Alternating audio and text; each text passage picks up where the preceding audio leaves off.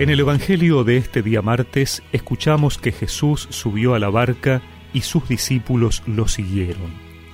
De pronto se desató en el mar una tormenta tan grande que las olas cubrían la barca. Mientras tanto, Jesús dormía. Acercándose a él, sus discípulos lo despertaron diciéndole, Sálvanos, Señor, nos hundimos. Él les respondió, ¿Por qué tienen miedo, hombres de poca fe? Y levantándose, increpó al viento y al mar, y sobrevino una gran calma. Los hombres le decían entonces, llenos de admiración, ¿quién es este que hasta el viento y el mar le obedecen?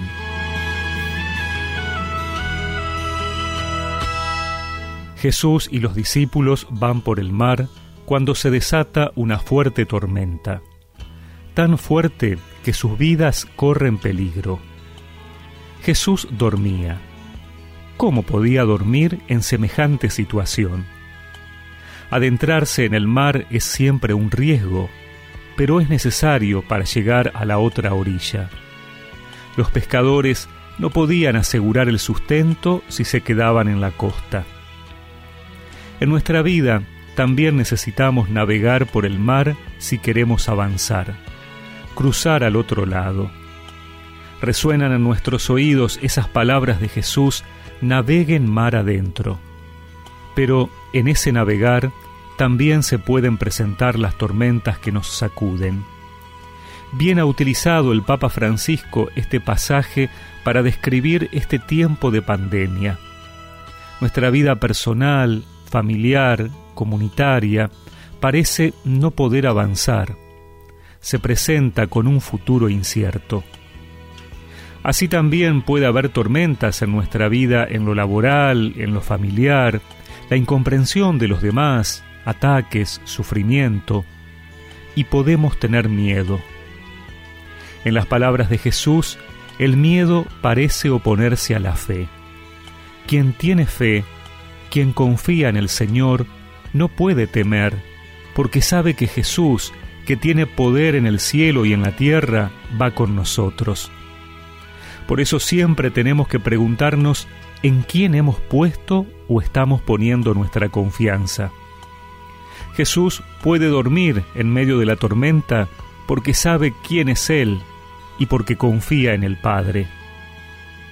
Si hoy estás con miedo, si hay una tormenta en tu interior que no te deja avanzar, vuelve a confiar en Él él es el que trae la calma. Él no te dejará que te hundas. Duerme tranquilo. Su presencia en tu barca te cuida. Volverás por las veces que intentaste y trataste de olvidar lágrimas que lloraste. Solo tienes pena y tristeza el futuro incierto espera, puedes tener paz en la tormenta.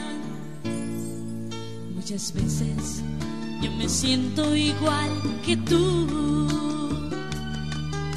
Mi corazón anhela algo ideal. El Señor viene a mí